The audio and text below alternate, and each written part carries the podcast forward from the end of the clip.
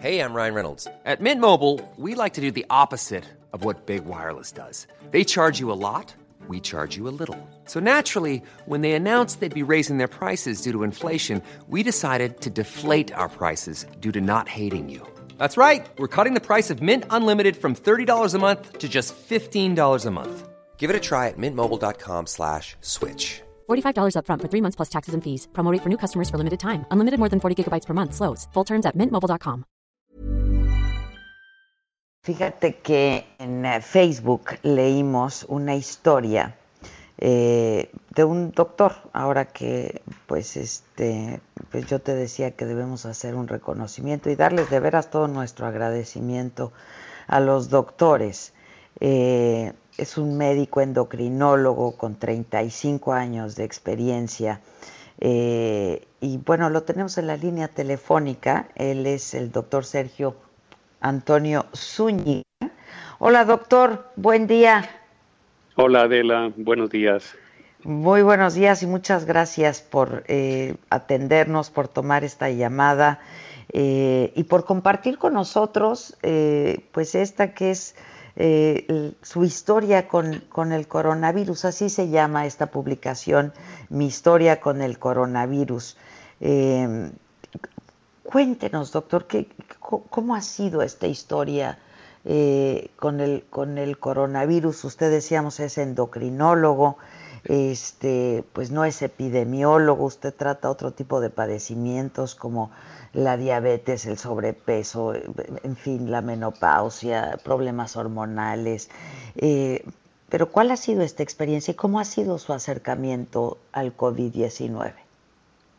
Bien, eh, primero déjame agradecerte la oportunidad porque esa publicación fue precisamente parte de la necesidad de alertar a la población y de paso quiero decirte que tengo muchos años oyendo tus programas. Para mí es un honor estar platicando con Adela Micha. Le agradezco mucho, doctor. Te comento, este, para nosotros los eh, médicos y no solo los médicos, el personal de salud, eh, sabemos que estamos en una situación de alto riesgo.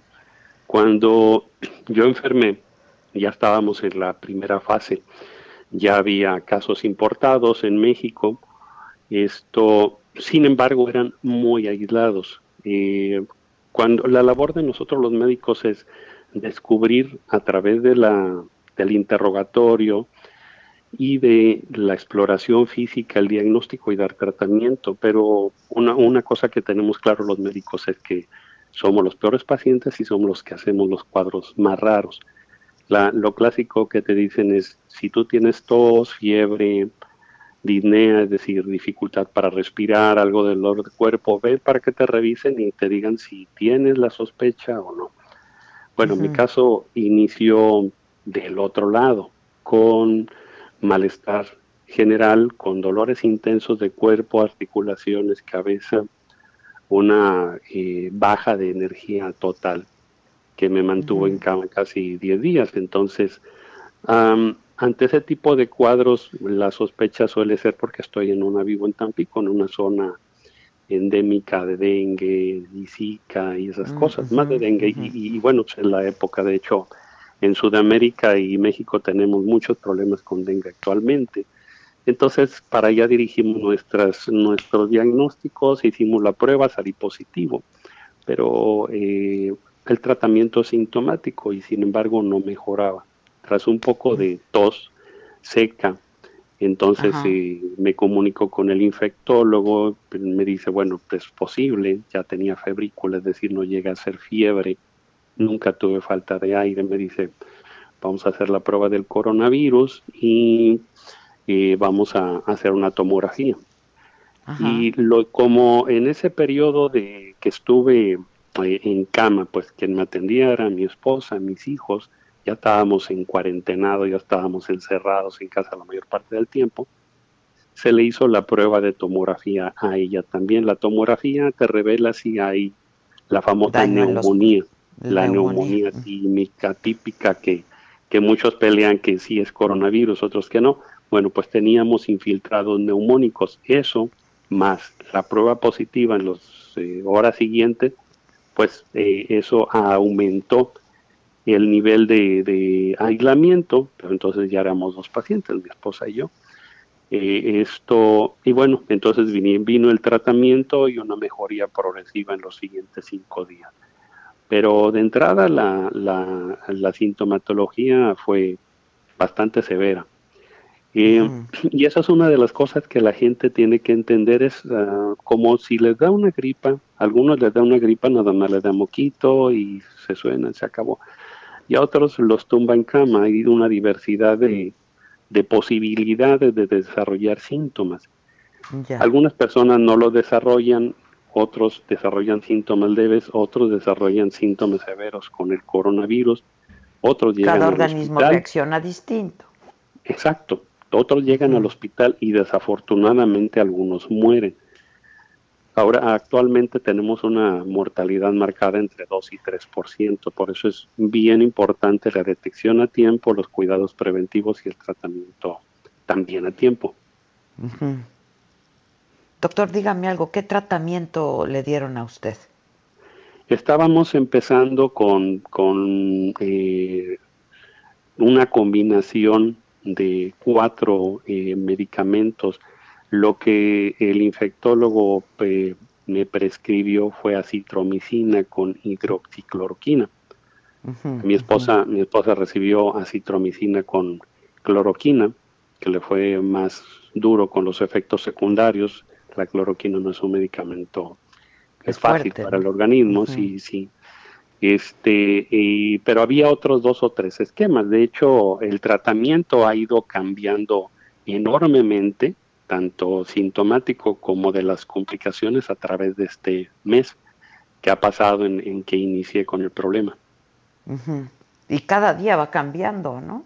Sí, definitivamente. Y, se, han, se han descubierto nuevos mecanismos fisiopatológicos, nuevas formas en que el virus eh, afecta a los sistemas. Por ejemplo, ahora se sabe que la, los problemáticas de la coagulación, de la coagulación intravascular diseminada y eso, esas cosas son muy importantes en la génesis de las complicaciones y en la muerte del paciente.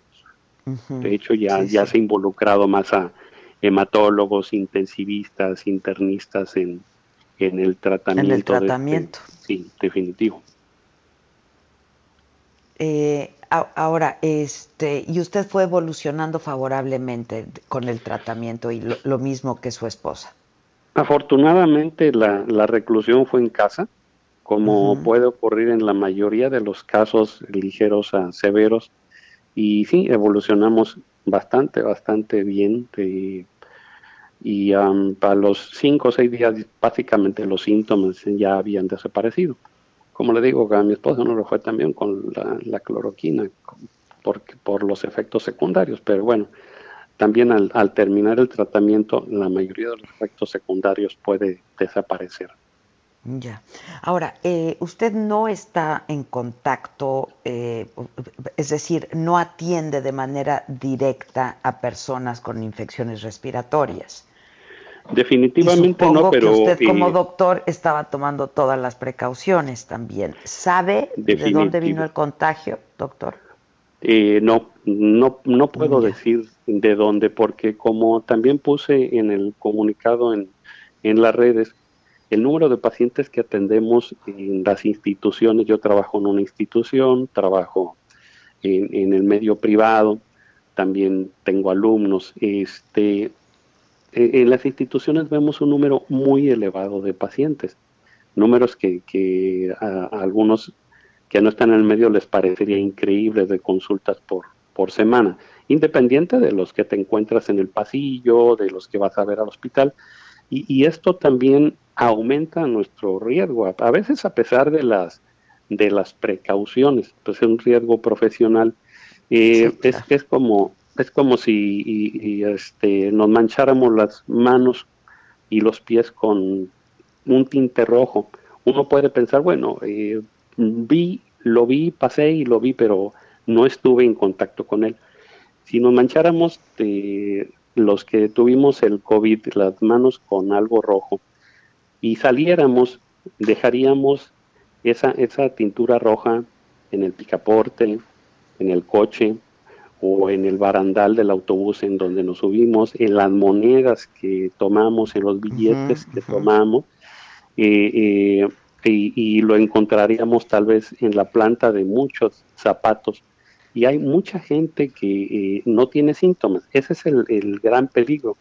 Podríamos ver mucha gente con las manos rojas, con la cara con manchas rojas, porque tendemos a, agarrarnos la cara y ahí es donde el contagio se da, la infección entra al cuerpo. Esto, pero somos algo que como no se ve, estamos completamente inadvertidos. Sí, es, Por eso la enemigo invisible, pues, no, Exacto, exacto. Y del que se sabe todavía poco también, no, no, no se sabe. Exacto. Exacto, entonces ah, podríamos, podría haber sido con cualquiera de los muchos pacientes que vi tanto en uno como en otro medio o a lo mejor en un contacto ocasional. Porque como estábamos en la primera fase y no estaban la, las medidas sanitarias tan, tan intensas, tan bien definidas, tan llevadas, bien llevadas a cabo, pues eh, el riesgo era mayor.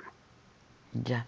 A, ver, a ver, doctor, eh, corremos el riesgo de que quienes nos estén escuchando, y no solamente esta conversación que tengo con usted, sino lo hemos estado hablando desde el inicio de, esta, eh, de esta pandemia, desde que se dio a conocer en el mundo, pareciera que cualquier lucha en contra del virus es estéril y que la tenemos perdida, porque decimos, pues está en todos lados, puede estar en todos lados, no lo vemos, etcétera, etcétera.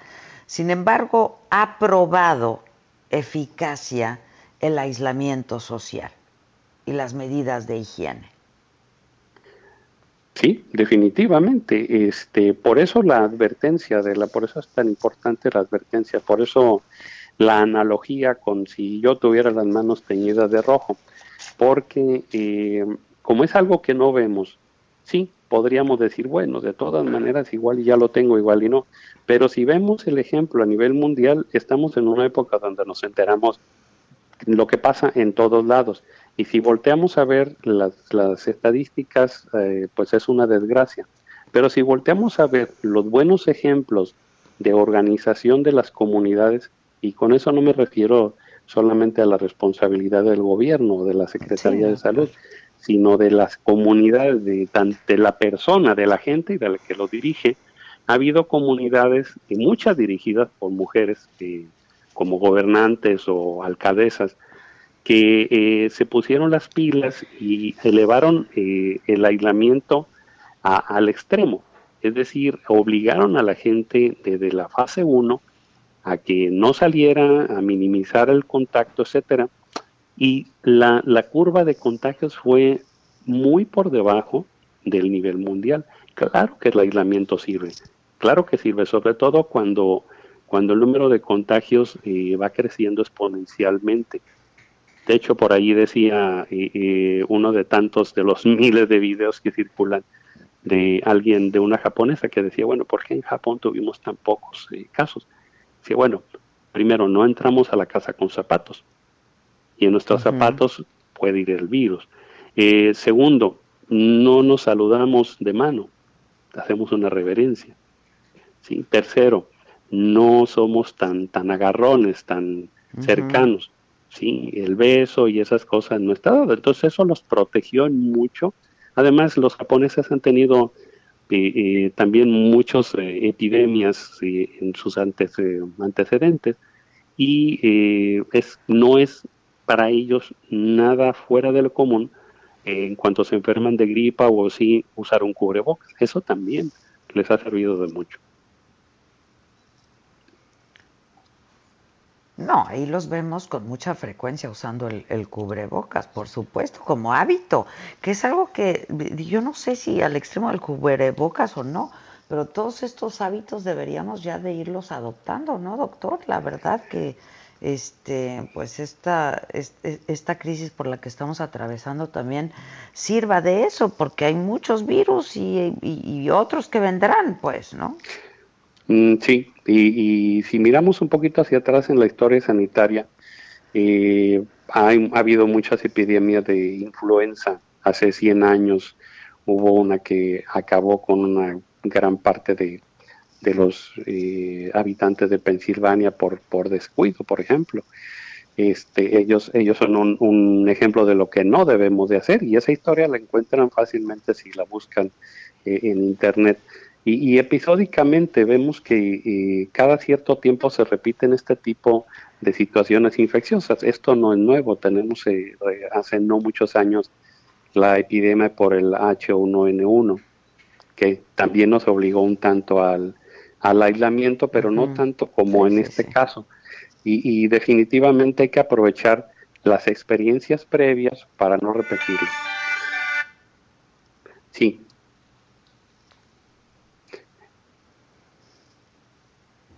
¿Me escuchas? Este, no, es que lo estaba yo escuchando un poco cortado. No sé si usted me escucha bien a mí. Ya, yo, yo te escucho bien. Ya. Ya, ok. Entonces, eh, eh, debemos, decir que debemos aprovechar las experiencias mundiales previas o regionales para no repetirlo. Eh, definitivamente, si uno sale a la calle, parecería que no pasa nada. Pero recordemos que el virus puede estar en quien está enfrente de nosotros en la fila, en quien está a nuestro lado, en quien agarró el carrito del supermercado, en quien se subió al Uber o al taxi. Y eh, el, punto no es, el punto no es solamente eh, que uno se sienta Superman y dice, bueno, pues a mí no me va a pasar nada. El punto es que la persona que no hace caso de las medidas de aislamiento puede ser quien infecte a alguien en su casa, a su mamá, a su hija, a su esposa, marido, etcétera. Y enfermarla y correr el riesgo de, perderla. O sea, debemos de ponernos a pensar en que puede ser así de grave para no tomarlo como algo banal. Y, las medidas también parecerían ser muy pues, sencillas y demasiado a veces engorrosas, como eso de portar el cubrebocas, eh, usar guantes, no saludarse, etcétera. Pero son demostrado está a través de todos estos cuatro meses que llevamos, casi cinco, a nivel mundial con la pandemia, de que son efectivas y que nos van a permitir no seguir enfermando gente y no seguir perdiendo vidas humanas. Pues y transitarlo, transitar este, este episodio pues de manera exitosa. Doctor, ¿usted ya es inmune? Porque ese es otro, otro debate que se ha hecho eh, también en uno de estos miles de, de documentos que he leído, e, etcétera. Eh, de publicaciones, en fin, por ahí lo más reciente que leí fue que se hablaba de una inmunidad solamente de tres meses. Este, y, luego, pues también hay quien asegura, porque otra vez se sabe poco de este virus, ¿no? Este, pues que no, no, no se sabe a ciencia cierta si hay inmunidad o no, una vez que te da. Bueno, eh, recordemos que todos los virus que pueden afectar al ser humano pueden dejar, dejan una inmunidad, es decir, eh, cualquier virus que entra en un momento dado, si no mata a la persona, va a generar una respuesta inmunológica, unos anticuerpos que van dirigidos específicamente contra ese y que tu cuerpo guarda como una memoria inmunológica. ¿sí? Entonces, eso va a permitir que esa persona, si se ve expuesta nuevamente al mismo agente, porque recordemos que estamos hablando del coronavirus como la familia Pérez, ¿sí?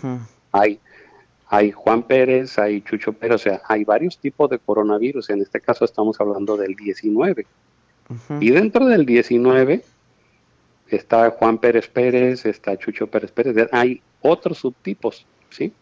Entonces, sí podríamos decir que sí deja una inmunidad, y es una inmunidad que no es a corto plazo, es una inmunidad a largo plazo. Pero, pero, como en todos los casos, esa inmunidad puede tener fallas, porque sí, sí estamos hablando eh, eh, de personas que han recaído, es decir, tuvieron el problema y volvieron a tenerlo, probablemente porque la inmunidad falló en, en algún punto o se reinfectaron, es decir, salieron del problema y volvieron a tener otra infección por coronavirus que puede ser por el mismo o por alguno de los subtipos. Pero estás hablando de los casos más raros. ¿sí? Al, la gran mayoría de la gente una vez que le dio la infección no le vuelve ya se, Ya. Finalmente, doctor, le preguntaría lo siguiente. Eh, ¿Usted fue, eh, o sea, fue progresiva su sintomatología? Porque de pronto hay quien nos dice, en tres, cuatro horas se puso gravísimo, de no tener nada, se puso grave y ya nunca regresó. ¿Esto puede pasar, doctor? ¿O sí hay, hay una progresión en la sintomatología y en, la en el malestar? Sí, creo que un infectólogo está más autorizado para responder eso, pero, pero yo te podría decir, en la experiencia mía y con mis pacientes y en, en lo que está disponible en la literatura es que hay toda una gama de posibilidades. Hay, hay muchas personas que después de que publiqué, inclusive familiares, me han hablado, me dicen, oye, yo, yo sí tuve, tuve fiebre altísima, tuve algo de tos, sentí como que me faltaba el aire, pero pues mm, era fin de semana y me eché en cama, me tomé aspirina o paracetamol, me dieron caldito de pollo y al lunes ya estaba bien y me fue a trabajar. Pudieron haberlo tenido, pudieron haber tenido una infección por coronavirus de las leves. Y hay quienes empezaron a tener síntomas eh, que en 48 horas estábamos en cama, como en mi caso. En 48 horas tuve unos síntomas leves al inicio, se arreciaron, dije, ah, esto es una gripa después se intensificaron y dije, no, esto no es una gripe, eso es algo más fuerte. Entonces ya, ya fue que me quedé en camita este, durante ese tiempo. Pero sí, ha habido gente que evoluciona en 24 48 horas, está en el hospital y luego lo pasan a terapia intensiva y luego a la morgue. Ay, qué terrible. Bueno, pues lo primero que hay que hacer es quedarse en casa y lo segundo que hay que hacer también pues es escuchar a nuestro cuerpo, ¿no? Y cualquier cosa, este, reportarla, porque estamos frente a un enemigo invisible, este, como decíamos, pero que eh, pues es, es violento en ese sentido. Yo le agradezco muchísimo, doctor, que haya compartido con nosotros su experiencia. Celebro que usted y su esposa y toda su familia estén bien de salud. Eh, y de verdad, muchas gracias por compartirlo. ¿eh? Adela, te agradezco la invitación y te mando un abrazo. Eh, de lección y que este testimonio de primera mano, de verdad lo tomemos lo en cuenta. Muchas gracias, doctor.